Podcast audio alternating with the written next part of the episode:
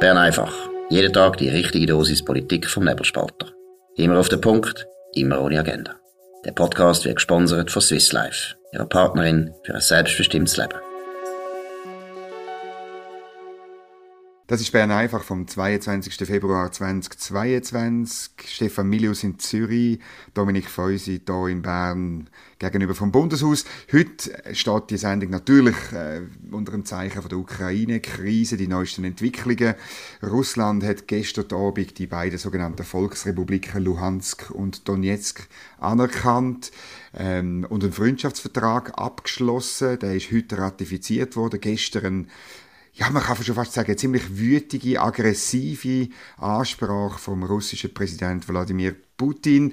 Ich komme gerade von einer Medienkonferenz von der Staatssekretärin Livia Loy. Sie hat das Vorgehen von Russland verurteilt, hat gesagt, es sei eine Verletzung von der Souveränität und der Territorialität von der Ukraine. Die Schweiz betrachtet die Gebiete im Donbass immer noch als ukrainisches Gebiet. Das ist ein Bruch vom Völkerrecht durch Russland und von dem Minsker Abkommen, wo man vor Jahren mal gemacht hat.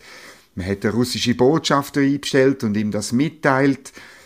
Ja, man tut so diplomatische Sachen starten, weil man irgendwie, man will noch in der OSZE und so weiter schauen, dass die etwas machen. Wo wir dann aber ein bisschen gefragt haben, wir Journalisten, ist noch interessant gewesen, oder was, was denn übrig bleibt, oder? Vor allem diesen Verträgen von dem Völkerrecht und der OSZE, also der Organisation für Sicherheit und Zusammenarbeit in Europa, hat dann äh, die Staatssekretärin Livia Loy offen gesagt, ja, man hoffe halt, dass das irgendwie etwas bringe und es ist halt so, das Völkerrecht hätte kein Polizist außer der Sicherheitsrat wo ja ziemlich sicher blockiert wird sein wegen, wegen der Vetomacht. Also das ist so das, was läuft, Stefan. Wie tönt das für dich? Ich muss ehrlich sagen, ich, ich bin wahrscheinlich der letzte Mensch auf der Welt, wo so die ganze Ukraine-Berichterstattung wahnsinnig distanziert entgegengenommen hat. Ähm, sobald ich so Schlagzeilen lese, wie jetzt droht der dritte Weltkrieg und so weiter, da, da stellt es mir so ein bisschen ab, weil ich so denke, sobald man so aus meiner Sicht Übertreibungen bemüht, ist es vielleicht halb so wild, wird halb so heiß gegessen, wie es gekocht wird. Ich kann es aber natürlich offen gesagt auch nicht beurteilen. Wann ich mich aber vor allem frage, und da kannst du die, mit deinem Insight ein bisschen von Bern äh, das wahrscheinlich besser beurteilen, ich frage mich halt immer, wer zur Hölle will wissen oder wer beeindruckt, wie die Schweiz die Situation beurteilt. Ist mir völlig klar, man muss als souveräner Staat irgendetwas sagen zu so einem Konflikt. Ja, aber letztlich, genau. Äh, sie wollen ja irgendeine Reaktion provozieren, aber gell, ich weiß auch nicht, wird der Herr Putin morgen, ich weiß nicht, den Tagi lesen oder Bern einfach lesen? Also Bern einfach sicher, da bin ich überzeugt. Nein, und natürlich, du hast vollkommen recht. Es ist nicht, es ist nicht entscheidend, was die Schweiz jetzt da genau sagt. Man hat den Eindruck, oder man, man macht mit auch an anderen Orten. Also die Livia Loy hat auch noch über Sanktionen geredet, hat gesagt, ja, wenn die EU für Sanktionen erlassen, dann würden wir die zwar vermutlich, am Schluss entscheidet der Bundesrat, vermutlich nicht mitmachen, aber wir werden wie das letzte Mal 2014 dafür sorgen, dass man sie nicht via Schweiz umgehen kann, die Sanktionen. Es ist einfach, das Verrückte, oder, ist, ist wirklich, oder ich, ich habe sie dann das auch gefragt, alle die Völker, das Völkerrecht, die Verträge und Abkommen und die internationalen Organisationen, was sind die wert, wenn die eine Seite im Konflikt ähm, sich eigentlich kein Deut drum schert, sondern da eine klare Politik macht und der Herr Putin hat das gestern auch äh, am, am Fernsehen deren, deren ja, ziemlich rabiate, hat Frau Loy gesagt, Livia Loy hat das so gesagt, eine rabiate Ansprache. Weißt der hat seine Agenda, der geht Schritt und Schritt weiter, das merkt man doch irgendwie. Ja, und die Schweiz ist halt auch nicht das Land, das wahnsinnig mit Sanktionen kann wedeln. Haben wir jetzt gerade überlegt, was könnte man? Können wir irgendwie Russland, den, ja, eben den Strom abdrehen können wir nicht. Wir haben ja selber keinen, äh, Gas, ja, zum Beispiel. Aber wir haben Nein. da wahrscheinlich einen kleinen Hebel. Ist ja auch schön, durch das sind wir nicht so gewichtig und auch ein bisschen ungefährdet. Ja, das ist, das ist sicher so, oder? Und, und gleich, ich muss sagen, mich, weißt, mich tut es ein bisschen um, ähm, äh, wie, wie, wie naiv auch gewisse Leute halt im Westen sind, oder wo immer noch daran glauben, ah, der Kalte Krieg ist vorbei, jetzt wird alles gut, äh, der große Weltfrieden ist ausgebrochen. Nein, es braucht halt nur einen einzigen, wo immer noch Geopolitik macht, wo träumt vom russischen Großreich, wo den Schmerz spürt, dass das imperiale Reich halt äh, wie viele andere Imperien auch verloren gegangen ist, oder? Also, das hat mir, ich habe mal ein Interview gemacht mit Karl Schwarzenberg, oder? Und habe über Russland geredet. Und da hat der Karl Schwarzenberg, früheriger Außenminister von Tschechien und Großfürst eigentlich, oder? Hat auf die Frage mit, äh, in Sachen Russland, hat er gesagt, ja, Russland empfindet halt den Schmerz genauso, wie die Deutschen den Schmerz empfunden haben, wo ihr Imperium zerfallen ist, wo die Franzosen empfunden haben, wo ihr Imperium zerfallen ist, wo die Briten empfunden haben, wo ihr Imperium zerfallen ist, oder? Die, die Ukrainer wollen halt nicht mehr, einmal ein großer Teil, will nicht mehr russisch sein und das tut halt weh, oder? Ja, das sind ja natürlich auch atmosphärische Sachen, die man als Schweizer gar nicht kann nachvollziehen kann. Wenn man nie ein Imperium hat und wenn man nie die Welt mehr irgendwie für Eroberungszeug besegelt hat, dann, ja, dann hat man die grossen Träume halt auch nicht. Wir haben einmal das Veltlin und Mailand gehabt, oder? Also das tut mir jedes Mal weh, wenn ich dort runterfahre, oder? Und das Vorarlberg haben wir auch schon wollen, das stimmt. Eigentlich haben wir auch also Vorarlberg hat zu uns wollen, oder? Ja, richtig, richtig, so muss man sagen. Ich nehme es auch, abgesehen davon. Ja, nur schon wegen der Olympiamedaille, die es zusätzlich gab, oder? Genau. genau. Nein, und jetzt ist wirklich, also, aber man macht jetzt doch ein bisschen überall mit. Ähm, und, und es ist natürlich ein A dabei und so. Man betont aber gleichzeitig, dass die Schweiz ihre guten Dienste anbietet. Das finde ich natürlich toll. Ähm, und ich finde es darum auch gut, dass man nicht, weißt, nicht, nicht einfach alles übernimmt, sondern dass man irgendwo gleich schaut, dass man eine differenzierte Position hat, weil man hat schon so Schutzmachtmandat, also zum Beispiel in Georgien tut man die Interessen von Russland ähm, ähm, vertreten und darum hat man eine gewisse Rolle in dem Weltzirkus oder in dem, in dem, äh, ja, in dem Diplomatenzirkus, wo, wo ein speziell ist. Und das hat Livia Loy auch betont und, und sie ist auch bekannt dafür, dass sie das machen will. Und sie hat das schon im Iran gemacht, weißt, für die USA und so. Also ich hoffe wirklich, dass, dass man in der Schweiz diese Rolle betont und, und äh, nicht einfach überall, überall dabei ist. Gut, und bis es soweit ist, also schauen wir mal, wie es sich weiterentwickelt. Ich räume mal den Zivilschutzkeller aus, man weiß ja nie, und dann bin ich parat. Äh, ein anderes Thema, das heute noch recht stark gespielt wird, hat auch irgendwo so eine kriegerische Anlehne. Heute ist genau. der 50. Todestag vom, von Paul Grüninger, vom St. Galler Polizeihauptmann, der im Zweiten Weltkrieg hunderte von Menschen gerettet hat, weil er sie als Flüchtling über die Schweizer Grenze hat reinkommen was er nicht hätte dürfen und wo nachher für das verurteilt worden ist und, und auch einfach keine Existenz mehr hatte, muss man ganz klar sagen, und dann jahrzehntelang nicht rehabilitiert worden ist. Also ich bin als Ostschweizer natürlich da ein bisschen befangen. Ich weiß nicht, inwieweit du mit dem Paul Grüninger irgendwo etwas kannst anfangen Mal sehr. Also ich kann mich sehr gut erinnern an das Buch von Stefan Keller, äh, 1993 rausgekommen. Ich bin dann äh, ganz frisch ähm, äh, Geschichtsstudent an der Uni Bern gewesen. Das hat mich schon auch das hat mich, hat mich reingezogen, das Buch. Ich habe es gekauft, ich habe sehr, ich, ich glaube irgendwie die ein, zwei Tage gelesen und verschlungen und, und natürlich sofort das Urteil gefällt, oder, über, über, über das, was dann gelaufen ist und, und, und äh, wie man mit dem, mit dem Paul Grüniger umgegangen ist. Hast du das Gefühl, die Rehabilitation ist, ist, ist geglückt und ist, äh, ja, Sie hätte ja schon nicht können Glück, weil sie so wahnsinnig stark ist und so zäh. Es hat ja wirklich das Buch von Stefan Keller hat ja gebraucht, um, um die St. Galler Regierung zuerst einmal aufrütteln, einfach mal sich zu entschuldigen für das Ganze. Dann ist es nochmal zwei, drei Jahre gegangen, bis, bis das Bezirksgericht das Urteil posthum aufgehoben hat, was den guten Mann natürlich äh, auch nicht mehr genützt. Im Radio, Radio SRF gestern Abend, ein wunderschöner O-Ton von ihm, wo er, glaube ich, schon weit über 90 war, wo er eben gesagt hat, ja, natürlich würde ich das wieder so machen, das ist ja gar keine Frage.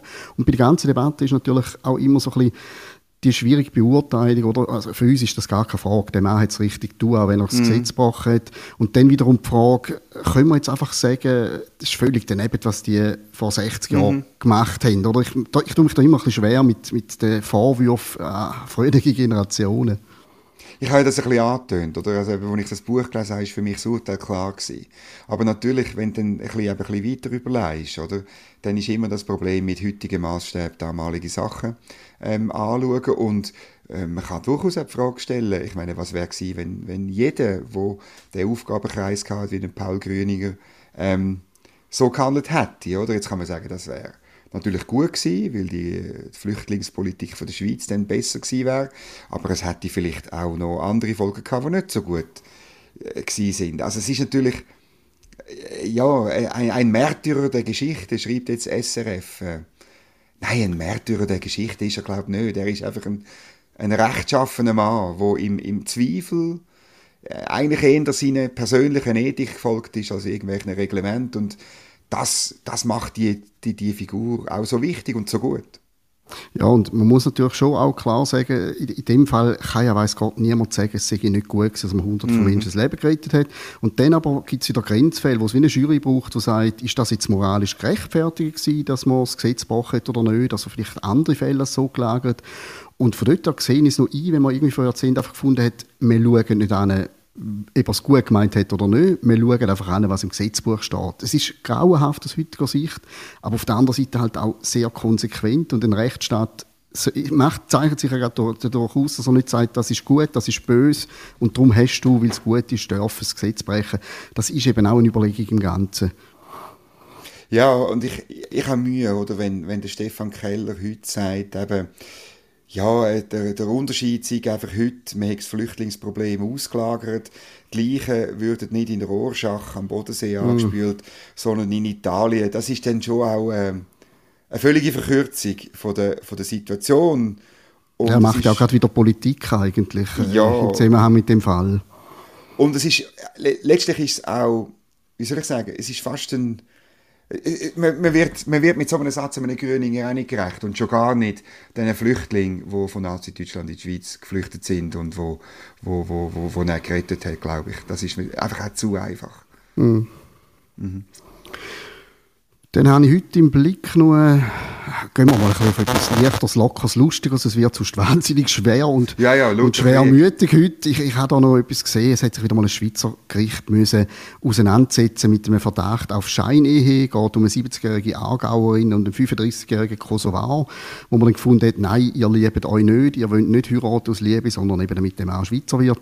Ich stelle mir dann immer so vor, die, die relativ nüchternen Gerichtsgremien, wie die dann Chatverläufe durchlesen und daraus ausspüren, sind da Gefühle im Spiel oder nicht? Und ist das also Schatzi? Das gemacht das, bei dem? Ja, sie haben wirklich sie haben Chatverläufe gelesen mhm. und dann haben sie gesagt, ja, eine Weile lang sei das recht munter hin und her gegangen, dass man schon fast hätte können schliessen, da hat es eine Beziehung gegeben, aber man hat dann auch immer wieder längere Chat-Unterbrüche äh, gefunden, die dann darauf hinweisen, dass die Liebe gleich nicht so groß war. Da wird es dann ein bisschen absurd für mich, wenn ein Gericht so etwas machen muss. Das ist die Konsequenz von dieser Regelung mit dem, mit dem Familiennachzug, oder? Äh, das, das setzt einen faktischen Anreiz, oder? Dass du natürlich, wenn deine, deine, deine, deine Kinder äh, aus anderen Ehen willst nachziehen ähm, dann, äh, genau, dann, dann tust du eben Schein-Ehe eingehen. Es ist, es ist, wie soll ich sagen, es ist Folge von dummer Regulierung, oder? Also, das ist da ja auch um Familiennachzug gegangen, wie der Blick berichtet. Ja, genau.